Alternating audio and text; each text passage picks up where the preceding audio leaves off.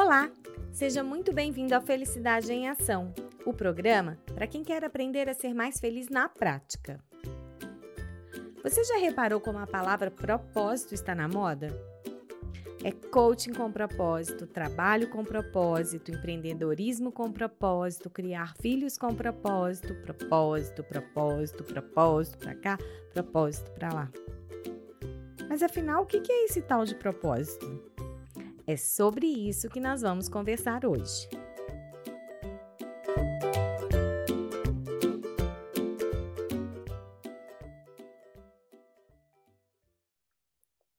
Embora a palavra propósito possa ter outros significados, falaremos aqui de propósito como significado ou sentido de vida. E aí eu te pergunto: qual o sentido ou propósito da sua vida? Ah, nem Renata, já vem com esse papo cabeça para cima de mim? É, mas não precisa ser um papo chato, né? Poderíamos até nem falar sobre isso. Mas acontece que quando você não sabe o que te move, o que dá significado à sua vida, você pode entrar no modo Zeca Pagodinho de viver, sabe? Deixa a vida me levar, vida leva eu. É, ainda bem que eu não sou cantora, eu sei. Mas quando você simplesmente deixa a vida te levar, ou vai vivendo no piloto automático, você deixou de ter as rédeas da sua vida. E a questão aqui nem é o controle, pois é mesmo impossível controlar tudo, e sim a escolha. Quando você não sabe o que você quer, o que dá sentido à sua vida, você está perdendo a oportunidade de escolher o que quer para você. Sem perceber, você está limitando a sua própria liberdade. Uau! Eu vou te contar uma historinha que ilustra bem isso. Talvez você até já conheça, já tenha ouvido falar de Vitor Frankl. Vitor Frankl era um psicólogo que, no tempo do Holocausto, foi mandado para o campo de concentração. Ou seja, ele vivia preso e condenado à morte. E resumindo bastante a história, enquanto ele estava lá, ele percebeu que tinham pessoas que sucumbiam ao desespero, se matavam, se deprimiam gravemente e até se ofereciam para serem queimadas logo. Enquanto outras pessoas não. Elas conseguiam suportar com mais leveza aquele horror todo, se é que podemos usar a palavra leveza num contexto como esse. Frankl, então, com seu espírito investigativo e a sua natureza voltada a compreender o ser humano, não se esqueça que ele era psicólogo, né? Passou a observar o que diferia esses dois tipos de pessoa e fez disso seu próprio propósito de vida enquanto ele estivesse naquele lugar. Então ele percebeu que o fato dele ter um propósito para estar ali o ajudava a suportar a situação e lhe dava vontade de continuar vivo. Na sua vivência, na sua experiência, ele percebeu então que o que diferia os dois tipos de pessoas era justamente o propósito.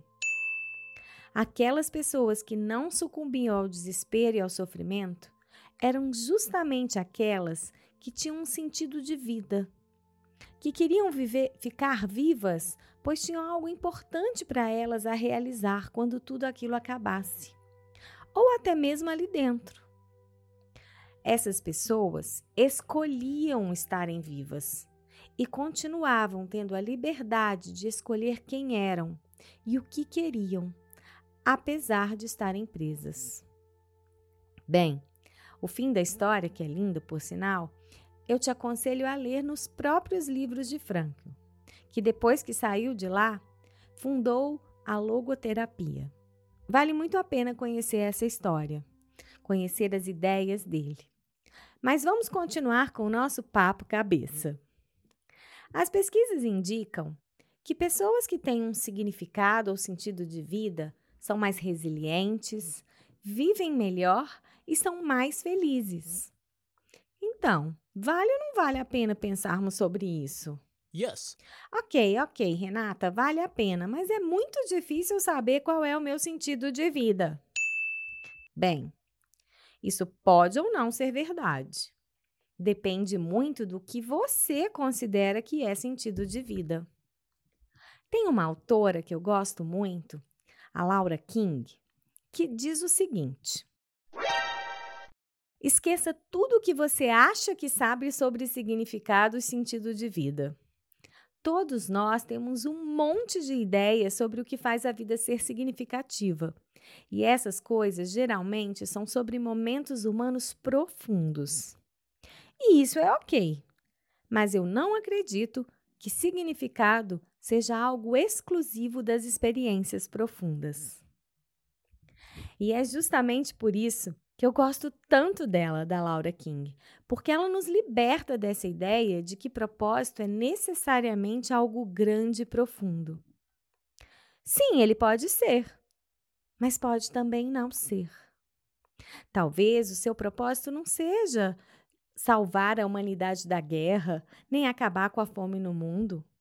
Mas pode ser que o seu sentido de vida esteja em ser um ótimo pai ou mãe e criar os seus filhos para serem pessoas de bem, bons cidadãos. Seja contribuir de alguma forma para um mundo melhor, ainda que não vá transformar o mundo inteiro. Ou talvez o que dá significado à sua vida seja exercer sua profissão com honestidade e ética. Eu não sei qual é o seu propósito, mas eu tenho certeza de que você pode descobri-lo. E sabe por quê? Porque ele está aí, dentro de você. Outro autor que eu gosto muito é o Michael Steger. E ele diz que há diferentes níveis de significado ou propósitos de vida. Ele brinca e diz que há os tamanhos PMG, além dos propósitos fluidos, que mudam de tamanho, entre aspas, né, conforme o contexto.